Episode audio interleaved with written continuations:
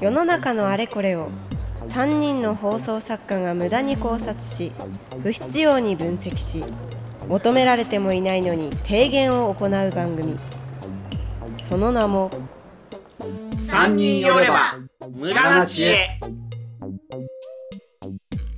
放送作家の藤井聖堂です。放送作家の大村彩人です放送作家の入澤花子です。はい、えー、今回はですね我々に話してほしいというテーマ考察してほしいテーマがあーリスナーの方から届いているので早速紹介したいと思います、ラジオネームカンタさんからいただきました、いつも。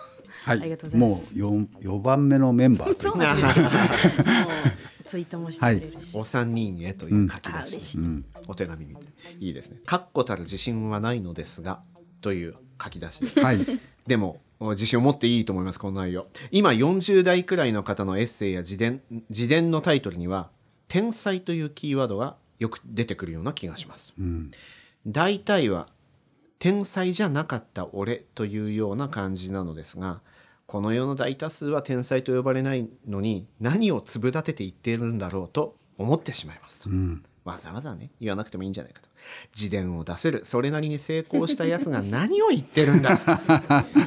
というのもあるのですが、努力して大成した天才と呼ばれる人をひがむ行為がよくわかりません、10代ならわかるのですが単純に両見狭いなと思ってしまいます、まあ、40代くらいの人のエッセージなるほどね。出てくるはいはいはいはい。うん。うん。で、まあ、10代はそういう葛藤ってよくあるような、うんうんうんうんこんなことをネチネチ考えている私が一番両見が狭いわけですが、お三人は嫉妬するような天才はいましたか？また放送作家における天才はあどんな人なんでしょうか？とあいうことでございますね。ね。最後にね質問が2つくっついているわけですけど、これはちょっと後に取っておいですねて、。はい。前半のこの40代くらいの方のエッセイや自伝のタイトルに「天才」というキーワードがよく出てくるような気がするっていうのはなんとなく聖堂さんも入澤さんも。ええ。まあ一つ二つはなんとなく思うけど、そんなに多いですかね。曲でもありますよね。うん。 Creepy Nutsでしたっけ？そうですね、ああはいはい Creepy Nutsはまだアラサーぐらいかな、うん。そうですね。ちょっとした下ですね。うん。はい。まあ、にしてももう成功者だろうっていうような うまくいってるだろうみたいなところがあったりするんですけれども。そうあのわざわざ自伝でね「天才俺の」っていう本は出ないので。俺って天才。俺って天才。まあ天才たけしの元気が出るテレビなんていうの昔ありましたけどもあれはあの、えービートおビートたけしそのビートがあの芋の天才とかかっていると。いうあそういうことなの？あれそういうシャレ。天才って芋なの？あの北海道のあの天才。まあ、芋っていうかその、ね、キャッサバとかいわゆる主食になりますよっていう社会の授業で習う甜菜ってえ甘いんじゃないの甜菜って？甜菜と甘い甜菜草だよね。うん甜菜まあでもあのあの甜菜でしょ？とビあビートビートがビートは甜菜イコールか。甜菜なので芋ではないな。ビートと甜菜だ。そういうことか。なので天才たけしのっていうのあれはビートたけしのと一緒っていうなるほどなんですよまあたけしさんは天才だみたいなのもお自分で言っちゃうみたいなギャグも含めてねああるんです。もうそれぐらいなもんで 天才たけしで天才何々っていうのってね天才バカボンもありますけど、でもそうそうそういう使い方をするもんであって、そう天才ではないっていう使い方をする人がいると。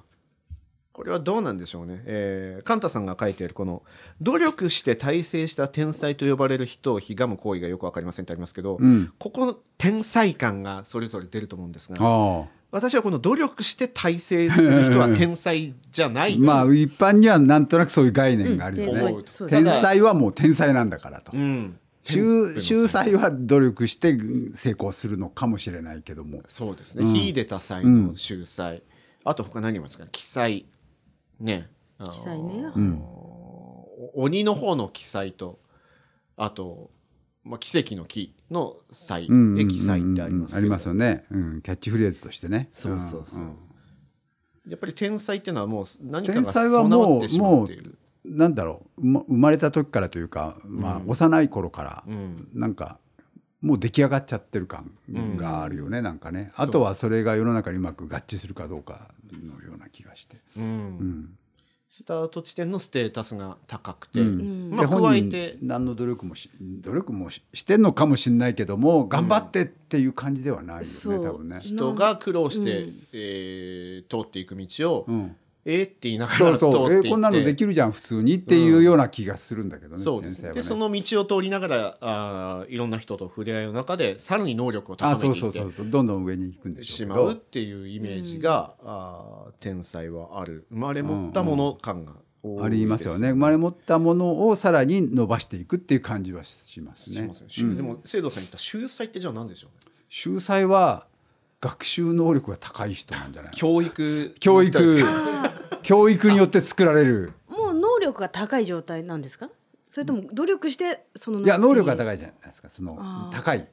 そのななんていうの習得力が習得力、うん、だから教え込めばどんどん吸収する、うんうんうんだと思うそっか。天才は別に教えたりとか関係ないから。なんかもう入ってるもう持ってるし歩くだけで 経験値が増しているよ幸せの靴を履いてるみたいなそうそうそうそう。いうそういうことのすけれど気がするね。そうかそうか。秀才はもうバキューム能力がすごい。大きなこう器を持って生まれてんだけど空っぽで生まれてきてるから うん。どんどんどんどん入れどんどん入れられる。って考えると秀才いいいいのちょっとイメージ変わりました、入れ入れてこい入れてこい、ちょっと面白い。まだあるしまだあるし、でなれる人がまあ秀才。秀才ではないから。天才はもうもうパンパン詰まって生まれてきてるから。そそれにもうどんどん足していっちゃう。うんような気がするな。そうですね、秀才は多分、そうですね。入れるのが楽しいなって思える人でもあるんでしょうね、うん。ああかもしれない自分でどんどん大きくしていくね。ううん。ん、これも学べたらあれも苦しんではいないこの。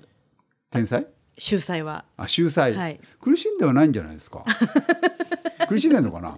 そのやっぱ努力してなんとかみたいなイメージが私は秀才の中にちょっとあったりする途ので。中は苦しんでるかな天才はその努力努力とかせずに楽しいのね楽しんでやってることは。もいきなりステップ踏めちゃういやでみたいな、もそれが世の中に認められない可能性あるよ。世の中で必要としてる際ではないかもしれない。そうですね。天才ですよね。そう天才はね。だうん。から割と死後死んだ後に天才だったあの人はとか言われたりするというか。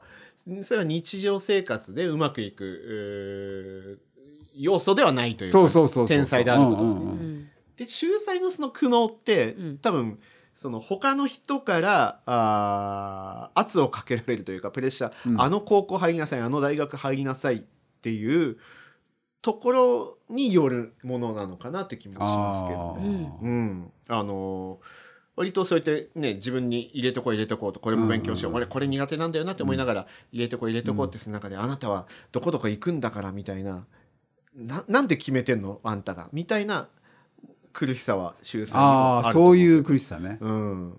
でも自分がそのどんどんどんどん入れてね大きくなっていく過程のうんその秀才でもこうある程度のこのなんていうのいっぱい感はどっかにあるんじゃないですかね。はいはいはいはい。そこの苦しさはあるかも。しれないもうこれ以上入んないよと。確かに確かに、うん。これ以上はでしかもその横を天才が通り過ぎ天才通り過ぎんですよね。さーっとね。そうそうそうそれが秀才の苦悩かもしれない、普通の人よりうん。は相当大きな入れ物なんだけど、それでもやっぱ限度があるから、そこの苦しみはあるかもしれないね。だからむしろこの自伝書いてる人たちっていうのはその人なのかもしれない。多分そうだと思う。なんだと思う。うん自分でも言わないし他の人も言いはしないけど、うん。おそうやって苦闘しながら、ん。あー横を天才が通り抜けていくって経験をしたから俺は天才じゃないと。そそういうことだと思うよね。だから成功者がやってもうん。別に僕はいいような気がするよね。うん、あそうかそうか、全ては捨てて、えーで他の人たちからこう言わああ言われっていうのを悩んだりしながら、あー結果たどり着いたところがこの自伝とかエッセイとそうそうそう。そううんいうところなわけですからね。記載って何でしょうね記載。記載はね。どねどっちも、あの YMO イエローマジックオーケストラの3人、えー高橋幸宏さんと坂本龍一さんと細野晴臣さん。この3人をお表現するときに高橋幸宏さんが、えー坂本龍一坂本君は努力型の奇才ねって言ってて。うん。で細野さんは天才。うん。で僕は凡人って言ってまあ2人の間を取り持つ太鼓持ち、ドラマーだからねっていう最後落としてる。んですよねそういうことを言ってたんですけど そう。ど努力型の記載記載に努力型あるんだって思ったりしてさっきの秀才の話を言うと坂本龍一じゃ秀才じゃないかという気が、ね教授、うん。えー教授秀才っぽいよね。芸大まで行ってね、もうそうまさに教授なわけでっていうところで。記載記載ってなんだろうな、そのなんだろうメインストリームではないけれども天才っぽいみたいなそのなんなんだろう。才としては天才の部類極めてなんだけど、うんでもそのなんだろう。ううんとん極めて特殊なところが天才であるみたいなことなんじゃないのかな。奇才と天才は割ともう親戚関係親みたい戚関係なノリなんですかうんうん。ね。だからそう坂本さんと細野さんも YMO やってる時ちょっとぶつかる時期があったんですけど。ああそう、やっぱりそこは同じ天才同士っていうよりは天才と奇才だったからっていう分析はできるのかも天才同士もね話合わないんですよ。あそうですね。あのー昔長嶋茂雄さんと、はい。お手塚治虫さんが対談して、うん。うんお互いに自分の話しかしてなかったっていう交わらない。交わらないのよ天才同士は。そこに加藤一二三九段入れても同じような気がしますけそうそうそうどねみんな同じ自分の話うんそうですねそうそうそうそう。天才ってそうなんだよね。気にもしないでしょうしね。そうか天才同士はそれはぶぶつかりもしないというそうそうそう。何というかっていう、ななんだろうねわかんない。ねじれた状態になって共に何かをって感じじゃないからね。そうだよな、そうかそうか。面白いですね。だだいぶそういう見えてきますね。記載はだからちょっと尖ってて。あの坂本龍一さんはそれでいうとそのクラシックの世界のからは、はいはいはいはいはい。えーあいつはパンクな人間だそうでしょうね。うん。うんなんてそのクラシックの、うん。世界を壊すような存在なんだって、でパンクの人間からすると、めちゃくちゃ教養のある人きこっちに来た んだけどライブハウスに来たの何なんだよあいつ、ピピアノ弾いとけよ、学校で、みたいなってどっちでもないコウモリみたいな気持ちって言ってたんですけど、まさに記載が記載だよねそれってね。というのがね。うん。うん。メインストリームじゃないんだよどっから見ても。んそうですね、ん。でちゃんとどっちにも馴染もうとするというか、それぞれに試みをやってるから、努力型の記載っていう表現を、うん。さん。もしたんだろうけど。でそれをうまく天才と記載をつないだからあのグループはあーすごい伝説になったみたいなね、ワイもの話であるんですけど。そうですね。なんとなく見えてきましたね。天才とはが見えてきたところですけど、あの2つの質問ですね、はい。こんなことをネチネチ考えている私が一番料金が狭いわけですがいやそんなことはないです、えーお三人は嫉妬するような天才はいましたかと、まあ、いわゆるそうやって横を通り抜けていくような、ああ、はいはい。すげえな。叶わないなと思った人。作家でってことですか？まあ放送作家における天才はっての後についてるんでここはもう作家じゃないところで。全体でいいんじゃないですか？人生全体を見渡した時っぱいにいるよみんなすごいなって。嫉妬する。まあまず人に嫉妬するかっていうところもあるけど、あったかな？それこそあんまり放送作家ってその出世感もわからない 人。生なので、まあ、ヒットしてる番組やってるとかあるかもしれないですけど部長とかね社長とかないから仕事においてそういう嫉妬する瞬間がもちろん嫉妬した方がちゃんと頑張るぞってなっていい人もいるんでしょうけどあんまりない浮かびづらいところでじゃあ人生、ね、仕事以外も含めてってなった時に、あいつ天才だもんなって思った人。でもまああれよあれよという間にこう売れていくタイプの人っているじゃないですか、はい。そのタレントじゃなくて放送作家もそうだけども、すすごいなんだろう仕事がうまくいくというか、はい。うーんとまあ、ヒット番組もそうだし、うん。その年が若いのにどんどん売れていく人がいてああすごい向いてんなっては思うよね。うん。でそれがその何年まで続くのかどうかがわからないから、はい。それが若さの勢いなのかどうなのかがちょっと分かんないけどね。そうですね。ん。でもまあ嫉妬と言わないけどもすごいなとは思う人はいっぱいいるね。うん。そうですね。すごいなって思う人はいますよね、うん。だから聖堂さんがよくこの番組で言うところね本本をもっと売れはいはい。売りたい売れそうそたいう。なぜ俺の本は売れないかっていうことを 毎回この番組でやるんです言うけれどもああいつがうあいつのあの本が売れてんのにお俺は売れてないみたいな話はしないわけじゃないですか。そういう嫉妬ってでも言ったら聖堂さんはあるのかなっていう。別に誰って名指しをしなくてもいいですけど。ジャンルが違うから、うん。みんな個人いやそれは似たようなジャンルの人であの人があんな売れてんだから俺も売れたいなとは思いますけども、だからとして悔しいって感じはあんまりしないんだよね。なんかああいつより俺の方がいいはずなのにとも思わないの。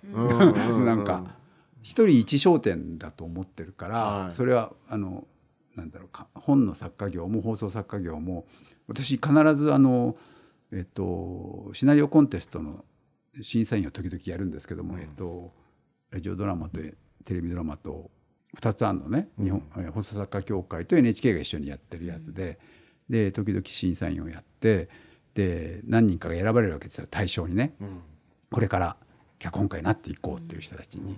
で大体いつも言うのがあの我々はやっぱ個人商店だから、えー、と商店街にあるいろんなお店にね、食べ物屋さんとかあるじゃないですか。はで必ず美味しいとこに行くとも限んないでしょっていうの。まあ美味しいとこは美味しいっていうメリットがあるから行く。うんだけどこっちの店も繁盛してるのはここはそう美味しくはないけどすごい愛想がいいとか、ああと向かい側にある店はまあ愛想もそこそこで、えー美味しさもそこそこなんだけどすごいおしゃれな感じだからっていう、もうそれぞれの特徴でお客さんをこう呼んでるわけだから、うん。えーだって我々は脚本家として新人脚本家を選んでるわけだからライバルを作り続けてるわけですよ、わざわざね。毎年、うん。わざわざ。わかります。そう自分を追い越す人を育ててるわけだから、それでもなんでやってるかっていうと個人商店が一個ずつ増えるだけだから、私はこの芸風富士制度は富士制度っていう芸風でやっててまあそれなりのお客さんもいると。であなたは違う芸風のお店を構えて、えー違うお店を繁盛させればいいんだからっていう話をするんで、それが自分より他の人に対しても私はいつもそう思ってるからいいなとは思うけど嫉妬はしないですね。この地域でここしか蕎麦屋ないしなみたいな そういうやり方もあるよね。そうそうそう。いるわけですから、うんまずくて愛想悪くてもここしかないんだからっていう。でそばが食べたい人もいるわけだしねね。行くしかないんだよねそうそうそうみそうそう。でも生き延びていけるわけだから、我々はもうそこを狙うしかない。じゃあ自分のメリットは何かっていうことでやるしかないよね。うんそれで言うとなかなかね嫉妬するってそうです経験が加えて天才までいくと、うん、才能に嫉妬するってことじゃないですか。ああ、そういうことね。の。才能に。よくあんなこと思いつくなとかあんなの書けるなってこと。工藤勘さんとかね三谷幸喜さんとかがすごい脚本だなとかありますけどでもすごい人のすごいものってもう嫉妬を超えちゃうじゃないですか。しょうしょうがないみたいな、うん。っていうところもあるのかな。でも本当に脚本書いてる人は嫉妬するのかな。ああんなの思いついて嫉とか。妬っていうかなうんと僕はもうあパクろうと思うだけだけど、あーい。いです上手に。分かんないようにパクろう。賢いですよそれは。なんか、うん、嫉妬はしないでね。うん。うん。まあまあどっか心のどっかに嫉妬はあるんだろうけれども、うん。でもあいつ売れて悔しいとかはそこまでは思わないな、そういいなっていうぐらい、うん。僕もああいうふうにできればよかったなっていう、うん、ないないです私も。嫉妬するような天才だから、ないですね。10代の時にあったのかな？それこそね10代ならわかるのですがうんぬんって書いてくれてる通り、確かに若い時だったらあーいいなとかすごいなとかあったのかなとも思うけど、自分がもモテていいなぐらいしかそう。そう嫉妬ってなんか究極、中学の時のあいつはなんか知らないけどモテてるらしいな。モテてるのかもよくわかんないけど実際女子は好きらしいなと。それ嫉妬する？でも。え？嫉妬かな？嫉妬ですよ。嫉妬かな？わ私もいいな。まあいいな。自分の自覚として秀才でもないし天才でもないから嫉妬が生まれないんだなとは今なんか話してて思いましあたけど。ーちょっとでも才能があると、感じたりしてたら自分が、うん、あの嫉妬が生まれるのかもしれない数値ですけど。の差じゃないけど、ん。あいつきもう99から始まってフルカンから始まってんじゃねえかみたいな感覚ね。そうジャラシーがそうですね天才に関しては生まれない、いやーいやでもそれで言うとそのモテるモテない中学時代のモテるモテないみたいなところで言うと、あのー向こうのそのモテてると言われてる男子の戦闘力が100だとしたら自分が3ぐらいなわけですよ。少ない。で100と3回。すごい。そうそんな？し消費税みたいな話をなっちゃいましたけど。でももうで3あるの嫌だからもうもはや、うん。俺はゼロなんだっていうふうに振り切る、なるほど。まあそれがいわゆる非モテモテない俺がモテないんだからっていうふうになったのが高校生の時だったなって今話しながら 思い出したあー俺は3をゼロにしたんだ高校に入って。あー三を人の処理の仕方ね。そうそうそう。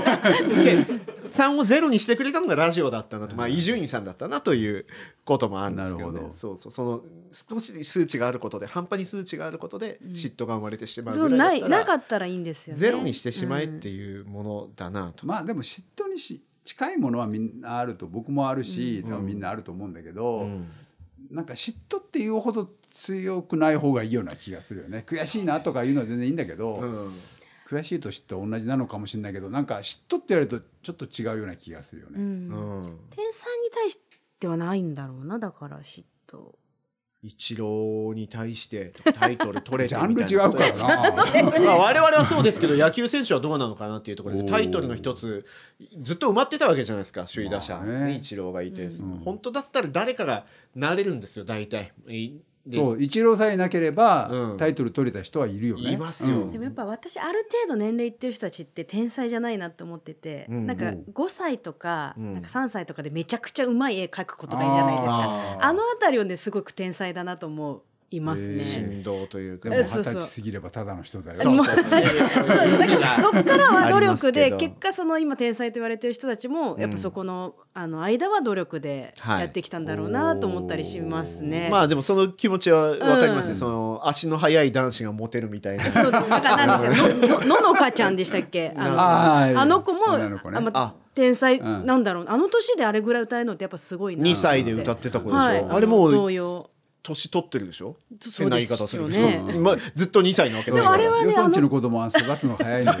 どんな話変わってきますけど、ああいうその生まれて間もない子たちが繰り広げる世界は結構天才だなと思うことが多いですね。天才だと提言いきましょう。あ。はい。提言です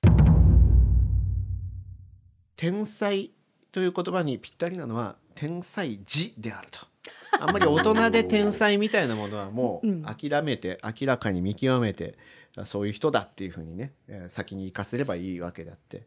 天才天才まあ天才児ですね。あのーまあでも天才児はあの天才っていう言葉が一番映えるタイミングなだけであって本当の天才かどうかはまだ分からない。映えるタイミング確かに。天才って天才映えそうですね映える卓球時期っていうのはあるわけですねあんまりわざわざ年取った人に天才というと逆に失礼なそれは失礼だよね。感じでします、うん。天才藤井聖堂って言われたらあーなんか嫌ですね。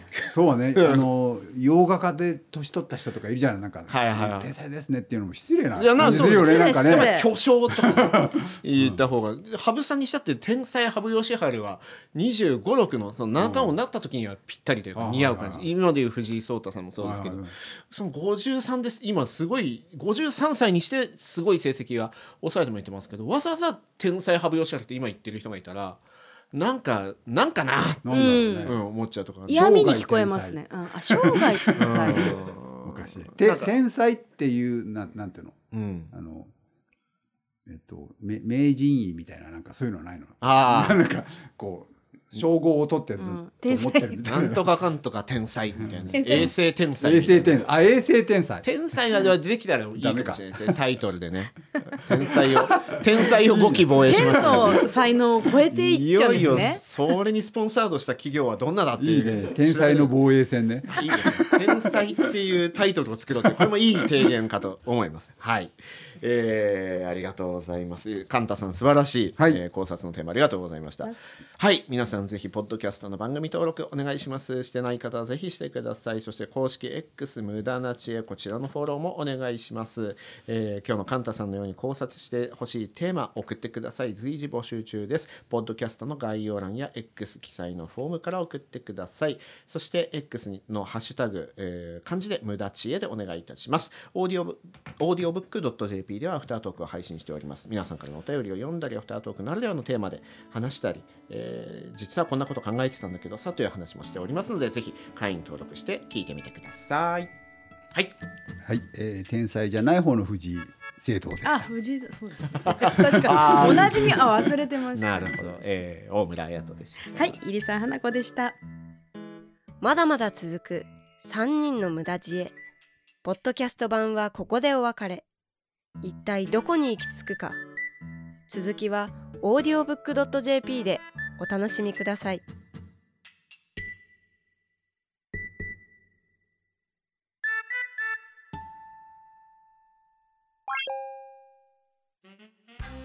あ寄ってらっしゃい聞いてらっしゃい。オーディオブックドット JP では様々なオーディオブックがお聞きいただけます。あの話題のビジネス書これを聞けば明日から大金持ち。あの人気小説これを聞けば父ちゃん母ちゃん坊ちゃんも物語の主人公。さあさあ聞いてらっしゃい試してらっしゃい。オーディオブック聞くならオーディオブックドット JP だよ。